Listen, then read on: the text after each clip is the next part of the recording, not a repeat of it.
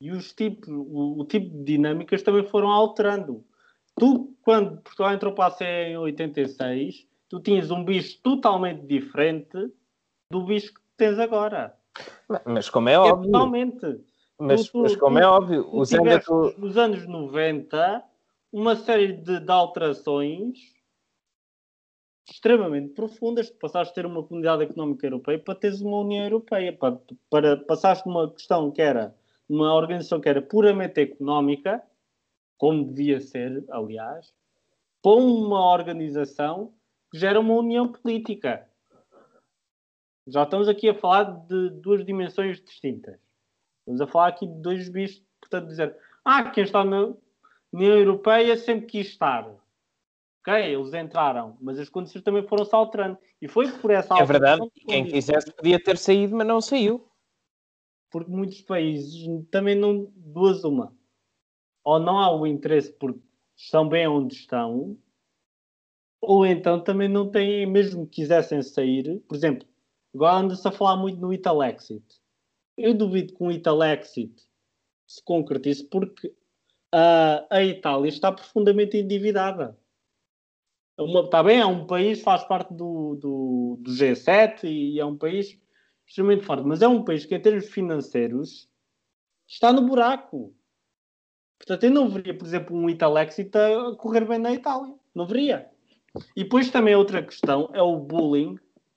Lá está tu dizes muito bem, ah, as pessoas querem entrar na União Europeia, entram de livre vontade. E agora pergunto, e porquê que quem quer sair não pode também sair de livre vontade? Porque aquilo que penso é nas negociações... aí quer dizer, não, aí time out. As pessoas podem sair de livre e espontânea vontade, não há problema rigorosamente nenhum, até porque como podemos ver agora, é muito provável que daqui a duas semanas tenhamos o Reino Unido a sair com um no deal. O que se discute aqui não é a saída do Reino Unido da União Europeia, é um acordo que vai a manutenção de acordos entre a União Europeia e o Reino Unido. E é sim, por isso sim, que nós temos que depois não, não. pescar. Não, não, ah, não, não por isso é que depois queremos ir pescar às águas do Reino Unido e ah, ok, ok, então não vamos pescar às águas do Reino Unido. Então, e por exemplo, uh, como é que vamos fazer em termos de tarifas aduaneiras? Tudo isso é o que está a ser discutido, não é? Pura saída. Portanto, Sim, não, não o, que é o Boris Johnson, na verdade, quer fazer é ter os benefícios todos e nenhuma das desvantagens. E como é, isso é compreensível, não vai acontecer. Não, mas a questão é que também é própria. Tu dizes, ah, podem sair de livre vontade. Pá, não, mas eu, eu percebo, o teu, ponto, o teu ponto era mais pela. sair porque senão a União Europeia dá-te no tal tal. Estás a perceber?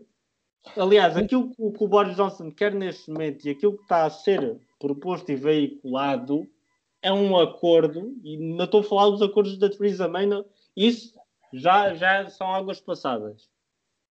Passou muito pouco tempo relativamente a termos históricos, mas neste momento o que está em cima da mesa é um acordo de livre comércio ao estilo do Canadá. Ok? Não estamos a falar de uh, o Reino Unido uh, é como se tivesse todos os benefícios sem nenhum dos riscos. Não, é, estamos a falar de um acordo ao estilo do Canadá. E o Canadá não tem todos os benefícios estar na União Europeia. Vamos lá ver. Mas, oh, oh Miguel, eu acho que aquilo que tu estavas a dizer era porque é que não, porque é que a saída da União Europeia não é uma coisa mais fácil, era mais por aí que tu estavas a ir, não era? Não, não, não é porque é que é mais fácil, é porque é que. Não, porque é que é mais difícil do que o que devia ser, acho que era isso que tu querias dizer. Porque é que, porque é que os países, se querem sair, porque é que são confrontados com uma relutância, e, ou, por exemplo, com o facto de, de das negociações foram sempre marcadas por uh, um clima. Mas... Não, não, nós supostamente estávamos a falar sobre aliados. Isso estamos, estamos a falar de negociações entre aliados. Eu nem quero saber se fossem inimigos. Sim, mas houve. Primeiro, primeiro acho que essa, essa visão de, de aliados e inimigos é uma, é uma visão precária. E segundo, acho que há uma coisa muito importante que é a saída da, da União Europeia tem que ser um processo que seja penoso, salvo seja, porque tu, ao entrar para a União Europeia, estás a cometer um, proje estás a cometer um projeto europeu. Ou seja, tu não, não é uma coisa que tu entras assim, e aproveitas. tu comprometias com isso. Pronto, mas hoje em dia comprometes-te. E com essas reformas Sim, mas o Reino Unido não entrou hoje em dia. Aliás, tá o argumento do referendo é o facto da relação entre o Reino Unido e a Europa ter-se modificado ao ponto de ter que se questionar e colocar-se ao povo o que é que eles querem, se eles querem continuar esta relação ou não. E o povo decidiu que não. Oh, mas, percebe, mas percebe aquilo que eu estou a dizer, é, só favor. Hoje em dia existe um projeto europeu e se a saída da União Europeia fosse como quem entra e sai, como quem entra e sai de uma sala, era uma coisa muito, era uma coisa muito difícil e era muito difícil tu manteres uma, as relações que tens e as relações diplomáticas. Não era impossível, mas ia ser uma, uma, uma trabalheira. E agora só mesmo pronto, para mim encerramos este tema e passamos às, às, às presidenciais. Acho que todos gostávamos de falar sobre isso, mas se alguém tiver mais algum comentário a fazer sobre isto, força. A conversa está tão animada.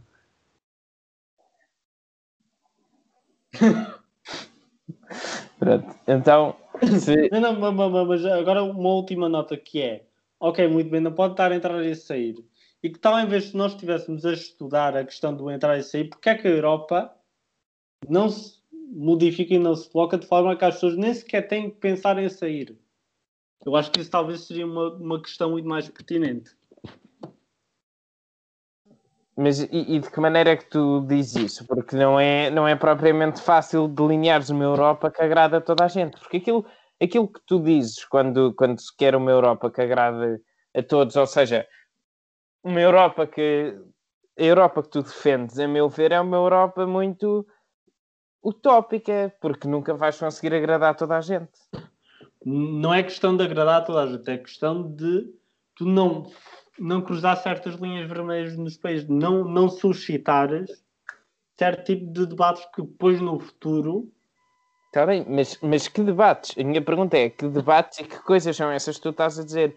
Olha, por exemplo, muito simples: quais são os argumentos principais à saída do Reino Unido da União Europeia?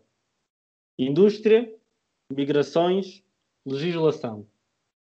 São estas as, as, três questões fundamentais. E outros países têm outras. É? E outros Também. países têm outras, mas no Reino Unido são estas três questões fundamentais. E para o Reino Unido, que é um país que sempre privilegiou a sua soberania em termos legais e jurídicos, a questão do, do, do cruzar certas linhas vermelhas legais e jurídicas para eles para alguns legisladores começou a ser começou a fazer confusão, não é? E obviamente que nós dizemos, ah, isso foi uma questão que surgiu apenas do Partido Conservador. Não, no Partido Trabalhista também já existia. O Jeremy Corbyn, profundamente eurocético. É, é, nós temos que ver que a União Europeia podia ser um projeto que não fosse uh, ferir certas suscetibilidades nos países, sem cruzar certo tipo de linhas que não se devem cruzar. Uh, uh, no caso inglês, são estas que eu conheço, porque o caso inglês é um caso que eu conheço bastante bem. O Daniel, não sei se tinha outras, tinhas dito.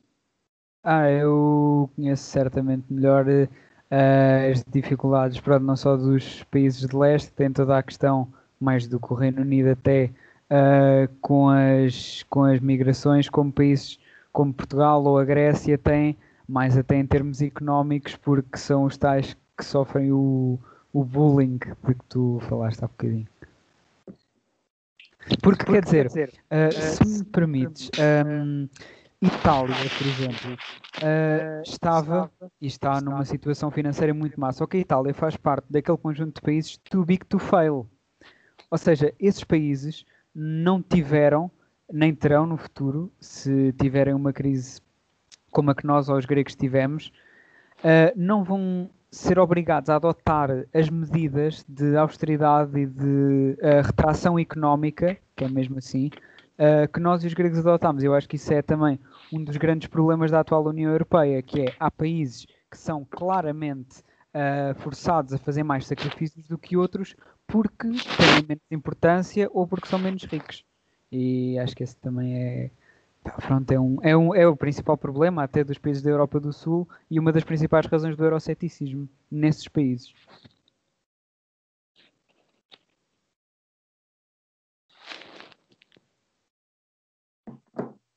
Pronto, uh, não sei, se calhar, se calhar aproveitamos e passamos para o próximo tema. Uhum. Um, era, as, era as presidenciais, não era? Uhum. Uh, vamos se calhar começar pelo convidado, Miguel. O que é que, o que, é que tens a dizer sobre, sobre a, o anúncio da Sobre o Maian, sobre o Maian. Ah, sobre o Maian também, é verdade. Querias, querias mandar no Maian, é verdade, já me esqueci. Uh, sim, pá, eu vou dar uh, um contributo breve porque também já falei bastante. Mas antes de, de, dirigir ao Sr. Maia, gostava por acaso até de destacar aqui uma, uma questão que me agradou bastante uh, do candidato da CDU, que uh, ele, no dia 11 de dezembro, visitou o Vila Real de Santo António. Ou seja, vais votar nele? Não. uh, ele visitou o Vila Real de Santo António. E porquê é que isto é, é importante? Uh, nós temos, uh, ao fim e ao cabo, as eleições presidenciais são uh, uma campanha altamente personalizada, não é? O foco é a pessoa. E se nós, se essa pessoa quer passar a imagem de alguém que é alguém que é do povo, alguém que preocupa-se com os problemas das pessoas comuns, alguém que, um, ao fim e ao cabo, está lá para defender o homem trabalhador e o homem comum, é este tipo de, de, de, iniciativas que contam. É ir aos sítios, é ver os problemas, é falar com os profissionais, é falar com os cidadãos. É este tipo de contacto. Mas depois, ou seja, nós temos aqui o contacto a João Ferreira, não é?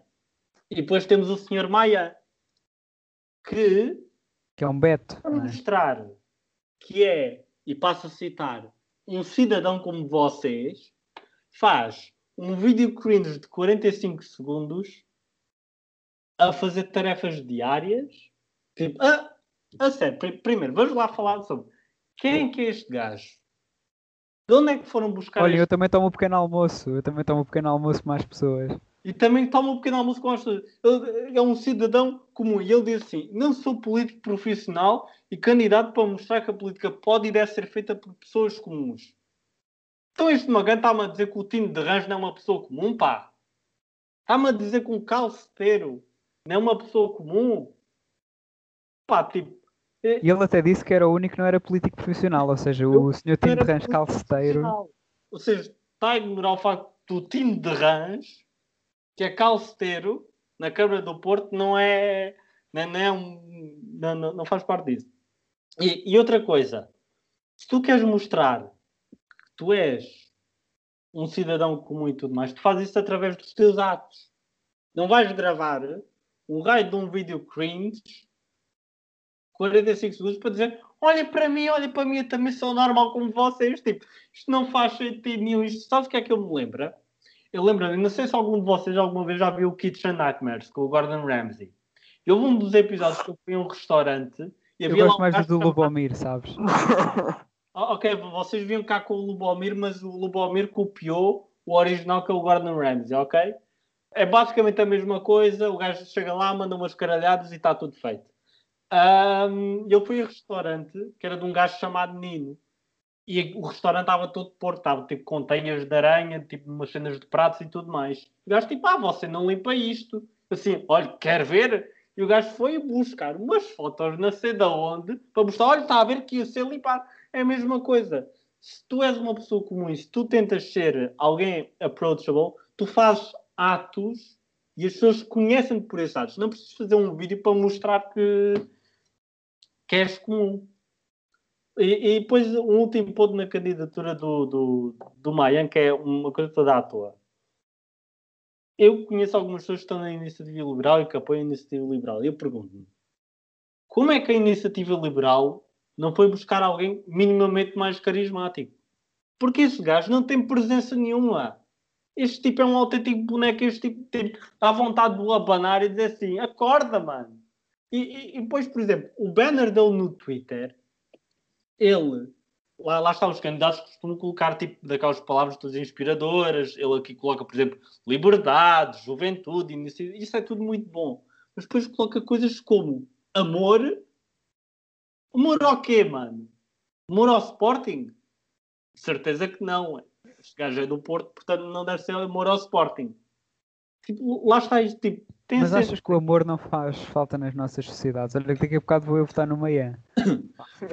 Olha, nós já temos quase 5 anos de um presidente dos afetos e é tão afetuoso que prefere ligar à Cristina Ferreira para o programa novo dela, mas depois para uh, dar pelo menos uma palavra de desculpas à viúva do tal uh, uh, imigrante ucraniano que foi, isto é palavra exata, executado por agentes Acho que assassinado fica melhor. Executado, é digo executado porque foi uma coisa ali mesmo. Uhum, uhum. Ok? Para, para, para isso, para, para afetos, presidente dos afetos, nem sequer dignas de ligar essa senhora. Aliás, isto é uma falha monumental do ponto de vista diplomático português. Eu não sei o que é que o embaixador português em Kiev está a fazer. Provavelmente deve passar os dias a beber vodka e não faz nada, porque pelo menos ele teria que se dignar a enviar nem que fosse o raio de uma carta à mulher. Mas pronto, é basicamente isto aquilo que eu queria falar. Deixa-me deixa pegar. Portanto, aqui... peço desculpa, mas resumindo só para as pessoas que se não ouviram tudo a tua questão sobre o Sr. Maia é que ele é um banana sem carisma uh, e que tem um péssimo diretor de campanha. Sim. Ok, tá. Era só isso. Natália, por favor. Uh, eu queria pegar aqui, muito brevemente, neste assunto do. nesta história do CEF e do. e do, do cidadão ucraniano que acabou por ser uh, morto nas mãos dos agentes do CEF. Eu acho que isto é uma coisa completamente ridícula. Acho que é uma coisa que não tem qualquer tipo de. Acho que em, em Portugal, em pleno século XXI, numa, num país que já está que está tão à frente, ou que tem momentos em que está tão à frente em tantas coisas, isto é uma coisa completamente estúpida e acho que deve, isto deve ser analisado com, com muito cuidado para evitar a todo custo que isto se repita. Um, em relação aos presidenciais, em si, eu queria falar particularmente de Marcelo Rebelo de Sousa e da sua recandidatura, um, e vou fazer aqui a ponte que é, achas que, ou acham que, de facto, esta ligação, ou esta falta de, de uma chamada para, para a viúva do tal cidadão ucraniano pode afetar a campanha de Marcelo Rebelo de Sousa? Bem, Uh, sou eu ou o Pedro Fortuna quer falar antes? Não, não, fala, fala, Daniel. Ah, tá bem, tá bem. Uh, pronto, eu agora também vou ter que voltar a. a fazer um monólogo. Sim, a fazer um pequeno ah. monólogo. Não, mas não vou voltar muito atrás agora. Uh, em relação à situação do CEF, que no fundo matou uma pessoa, uma instituição portuguesa matou uma pessoa, não nos podemos esquecer deste pequeno pormenor Quer dizer, eu até há pouco tempo, isto pode ser ignorância minha, até à altura da, da morte do, do, do Sr. Ior, uh, eu nem sequer sabia que o CEF tinha agentes uh, com esse tipo de poder de prender pessoas e de ficar montes de tempo com elas nas suas instalações. E quando eu fui a procurar, quer dizer, ele não foi a primeira nem a última pessoa a ser maltratada no CEF, foi o primeiro que morreu e por isso é que agora se começou a falar mais nisto. Quer dizer, eu acho que uma coisa chamada serviço, uh, como é que é, de estrangeiros, uh, estrangeiros e fronteiras? fronteiras. Exato.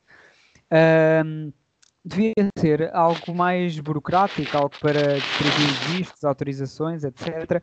Quer dizer, e não podia ter eh, agentes com este tipo de poder, porque isto, quer dizer, faz lembrar um bocado a PIDE. Uh, ninguém fala dos agentes do CEF, mas eles existem e tratam mal pessoas. E, portanto, eu acho que é preciso repensar muito bem aquilo que queremos que o CEF seja, uh, para, porque esta situação, volto a dizer, não foi a primeira nem a última, e esta coisa de instalar botões de pânico e não sei o que é que eles vão fazer agora, quer dizer, é uma palhaçada autêntica. Uh, em relação às presidenciais, e voltando aqui um bocado ao, ao Sr. Mayan, uh, que que eu adoro, como vocês bem sabem. Quer dizer, eu acho que, que esta perspectiva da iniciativa liberal até pode ser engraçado, porque só as pessoas que estão mesmo, uh, ou seja, que são mesmo uh, afiliadas à iniciativa liberal e votam em qualquer candidato que o partido ponha, é que vão votar no Tiago Meia. Portanto, depois destas presidenciais, eles vão ter a certeza que pelo menos este X de pessoas vai votar na iniciativa liberal, aconteça o que acontecer. Uh, e depois o resto, logo se vê. Uh, e acho que também foi um bocado aquilo que aconteceu com, com o PCP quando apoiou o Sr. Edgar Silva, também só as pessoas que apoiavam o PCP incondicionalmente e talvez alguns madeirenses é que, é que votaram nele. Uh, depois, aqui na questão do Marcelo, é verdade que ele tem escorregado algumas vezes, tem feito alguns erros e não foi só agora no fim do mandato, já tinha sido antes. Embora seja uma figura praticamente unânime, eu já disse isto noutro podcast, já não lembro qual foi. Uh, o grande objetivo dele não vai ser ter a maioria o grande, e ganhar a primeira volta. O grande objetivo dele uh, deve ser querer ter a mesma percentagem ou mais que o Sr. Mário Soares teve em 91 na sua segunda candidatura. Uh, porque o Marcelo, embora tenha havido algumas críticas, não deixa de ser apoiado não só pelo PSD, como agora pelo CDS, que até houve uma mini crise interna, uh, houve toda uma discussão e eu fico a pensar, hum, se há pessoas no CDS que não concordam com a decisão do Chicão de apoiar o Marcelo, quem é que eles quereriam que o CDS apoiasse uh, ativamente ou implicitamente? Uh, e deixo isto aqui para as pessoas refletirem. Uh, e o Marcelo tem também o apoio de várias figuras do PS, até o, Sr. Hotel Saraiva de Carvalho, não sei se sabiam, uh, vai apoiar o Marcelo Rebelo de Souza. Portanto, ele dentro das figuras políticas está a reunir de facto, de facto um grande apoio. E depois gostava aqui de abrir, não sei se vocês quererão acrescentar isto nos vossos comentários, que a senhora Marisa Matias disse que é social-democrata Marisa Matias, que pertence ao partido que está sentado mais à esquerda no Parlamento e que até fez uma pequena birra quando entrou para ficar uh, à esquerda do Partido Comunista. E isto leva-nos talvez a todo um debate que pode ficar para outro dia, porque já nos estamos a alongar muito e se começamos a meter muitas conversas, nunca mais saímos daqui uh, sobre o que é a social-democracia nos dias de hoje. E agora pronto, vá, falem. Então pronto, eu vou tentar ser, eh, ser o mais rápido possível. Eu sobre as eleições presidenciais não tenho muito, muito a acrescentar. Uh, e sobre, sobre Marcelo Rebelo de Souza concordo plenamente com o Daniel, portanto também não vale a pena repetir. Um, agora, sobre o CEF, acho que realmente é uma, acho que é, acho que é uma questão interessante. E hum, é verdade que não se falou muito sobre isso, e mesmo nós não falámos sobre isto uh, noutros, noutros podcasts, porque honestamente depois parou, pandemias e tal, e outras questões também uh, relevantes. Mas a verdade é que é, é, de facto muito importante e não gostei especialmente uh, de ver a ação de, dos vários, ou pelo menos das pessoas mais relevantes sobre este assunto. Começando por Marcelo Rebelo de Souza, uh, duas coisas que não gostei. Primeiro, de facto, não ter, quer dizer, contactado minimamente com a família um, ehm, do senhor ucraniano Uh, mas mais, e, e, depois também não gostei nada da questão de, de ele ter dito agora há pouco tempo que temos que averiguar se é a primeira vez que isto aconteceu uh, ou se aconteceu, ou se já aconteceu várias vezes e se aconteceu várias vezes, então é o CEF que não serve. Daqui duas questões. Primeiro, se tu tens uma sala num aeroporto onde pessoas sem câmaras, sem nada, utilizada recorrentemente, não é de toda a primeira vez que alguém com cidadão estrangeiro é torturado no aeroporto de Lisboa. Portanto, isto é basicamente factual Uh, não é a primeira vez que aquelas pessoas, que aqueles inspectores, etc., e pessoas do CEF se lembraram de fazer isto e, curiosamente e infelizmente, a primeira vez correu mal. Um, depois, segunda questão.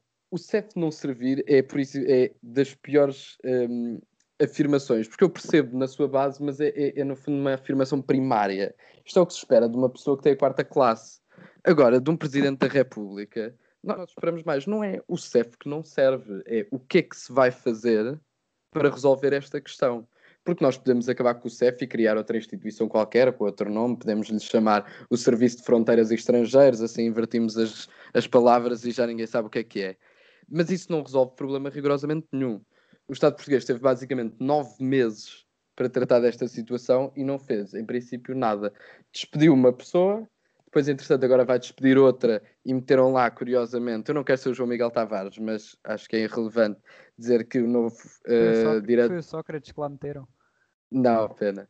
Uh, isso ainda era melhor para o João Miguel Tavares. Não, uh, na verdade, quem, vai, quem se vai tornar o novo diretor do CEF vai ser o chefe de gabinete, curiosamente, de Eduardo Cabrita, que é sempre curioso, não é? Os boys. Um... Teve um desempenho formidável, não é? Exatamente, podemos ver nesta situação. Geriu tão bem esta situação que pega um tacho. Pronto. Uh, mas por falar nisso, o chefe desse senhor, Eduardo Cabrita, então teve provavelmente as melhores atuações de sempre. Portanto, ele teve nove meses, não fez nada. Uh, a única coisa que fez foi arranjou lá um regulamento qualquer, despediu tipo uma pessoa e agora finalmente despediu outra. Não falou com a, com a família da vítima. Uh, ainda teve o desplante de ir dizer numa conferência de imprensa: Ah, ainda bem que agora as pessoas se lembraram disto. Como se fosse a responsabilidade da, da, da comunicação social e do, dos cidadãos portugueses lembrarem-se daquilo que é o trabalho do ministro ele é que tem que se lembrar, ele é que tem que fazer.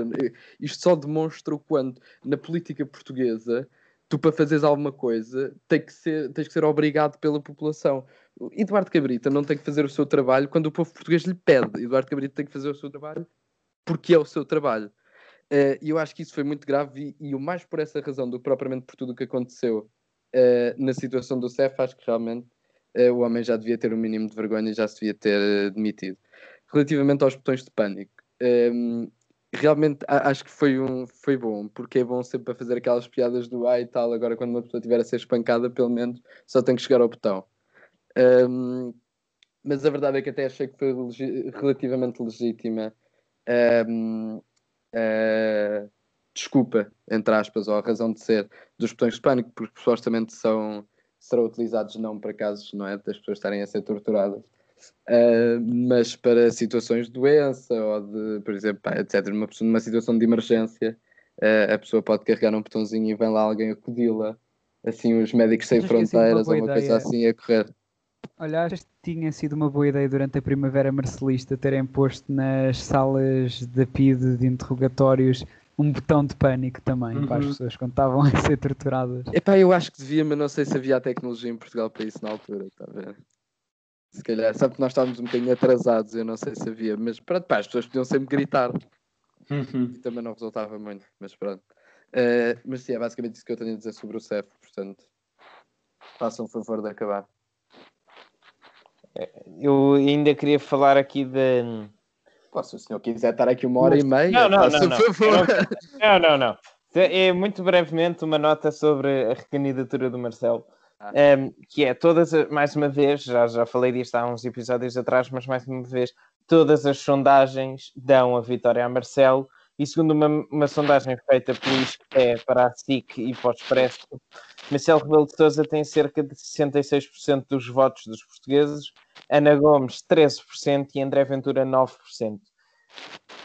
Eu, eu queria só apontar o facto de André Ventura ser o do, o terceiro, o terceiro candidato com mais votos, apesar de ser só 9%, acho que é altamente preocupante.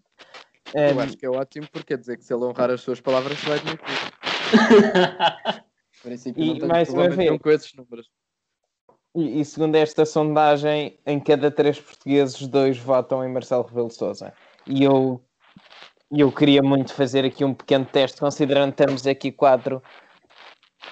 É, Pronto, e acho estou muito curioso para ver se, se, de facto isto é verdade ou não. Queria saber. Primeiro, se nós representássemos a população portuguesa, dois de nós nem votava. Portanto... Também, também é verdade. Também é verdade. Depois, dentro desses, um pelo menos votaria Marcelo Rebelo de Souza. Portanto, sei mais isso. Quem é que não vai votar? Então vá, faz de conta que eu não voto. Epá, então olha, também faz de conta que eu não voto não, não, espera aí. Daniel não vota, o Daniel não vota e ficamos. Mas o Dani já sabemos que ele vai votar no João Ferreira, portanto não percebo qual é. Não, então eu vou votar no Tino de Rãs. o senhor vai tentar fingir que o Comitê Central não obriga, mas nós sabemos que obriga, portanto não vale. Ainda por cima, mandar uma foto do, do boletim. Pois com certeza que tem. Tinha, quando era no tempo da outra senhora, por fax, está a perceber? Quando era antes de que mandar. Eh, Pronto, então Daniel Ferreira é o nosso, é o nosso, é o nosso não votante. É, Pedro Fortuna, eu e o Miguel vamos ser então os as três pessoas. Uhum. Só, só assim. Vamos... quero, quero fazer assim uma mini sondagem. Miguel, votavas em Marcelo Rebelo de Sousa, sim ou não? É uma pergunta de sim ou não, sem justificações, sem não, nada. Não, não. Pedro. Pá, eu, isto pá, de uma pessoa, isto de hoje para amanhã uma pessoa pode alterar os seus votos. Não, eu sim, eu sim. Pedro é sim. Eu não, eu não gosto de dizer publicamente as minhas intenções, por isso é que eu recusaria sempre responder a sondagem. Pronto, é... Trump, agora, não é uma Pá, mas se é uma pergunta de sim e não, também respondo já aqui que não. Eu pensava que ias perguntar diretamente o voto. Não, é, é só assim uma pergunta. Não vai votar, eu não percebo qual é esse. Essa ideia é tentar fingir que vai votar na Marisa Matias, quando toda a gente sabe que vai votar no Não, não, não, não, na Marisa Matias não, pá. Até no Tiago Meian votava antes. não, pá, porque eu estou com mais pessoas do PS, não é? Que também há pessoas do PS a apoiarem o Marcelo, a Ana Gomes, o João Ferreira, há pessoas que não apoiam ninguém, mas ninguém pode apoiar a Marisa Matias porque o Bloco votou contra o orçamento. Ou seja, se alguém do PS diz que vai votar na Marisa Matias, bom, fica logo baixo do olho. Pronto, mas um, só para concluir aqui a nossa sondagem, da sondagem inicial, excluindo o Daniel, não é? Eu também, eu também vou dizer que sim, portanto, excluindo o Daniel, aquilo que o artigo do Observador diz é de facto verdade. Hum. Incluindo o Daniel, temos aqui uma divisão de 50%. Pá, e pelo pronto, menos já não tenho mais nada para dizer. Se o Observador fizesse sondagens tendo em conta nós os quatro quem fez a sondagem foi o Isqueté. Foi uma coisa que eu achei ainda por cima espetacular. Tendo em conta que temos aqui dois representantes do Isqueté e o El. Quer dizer, eu sou uma pessoa independente, como vocês sabem, não tenho qualquer tipo de pressão para dizer isto, mas o Isqueté é de longe, de longe, uh, não só uh, não só tem a melhor faculdade, como tem os melhores profissionais. Ah, é uma faculdade olha, agora vou fazer aqui uma pequena impersonação de uma antiga professora minha, que ela houve uma aula que disse com o seu belo destaque do Norte, o Esqueté é fortíssimo no âmbito das políticas públicas. E mais não digo, meus amigos. E mais não digo. O Esqueté é fortíssimo e tudo o resto camoche.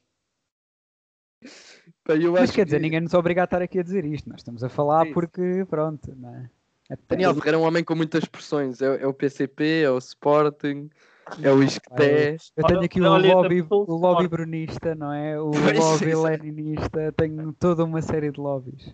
É, é, é pá, mandem ver o DJ Bruno, que é para ocupar a festa e o resto é conversa. Pá, tem também o do Jorge Soros, que ainda não me pagou este mês o meu cheque. Uh, porque eu não tenho feito muita publicidade, mas eu vou fazer. Se ele tiver a ouvir Bem, isto.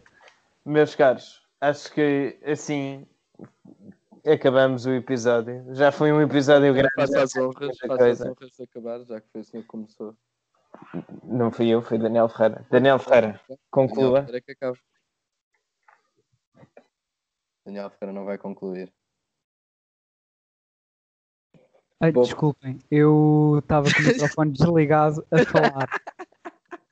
que foi um momento maravilhoso. Bem. Uh, bom, e assim terminamos mais um episódio de Conversas de Café. Nós voltamos para a semana e para o ano com um novo convidado.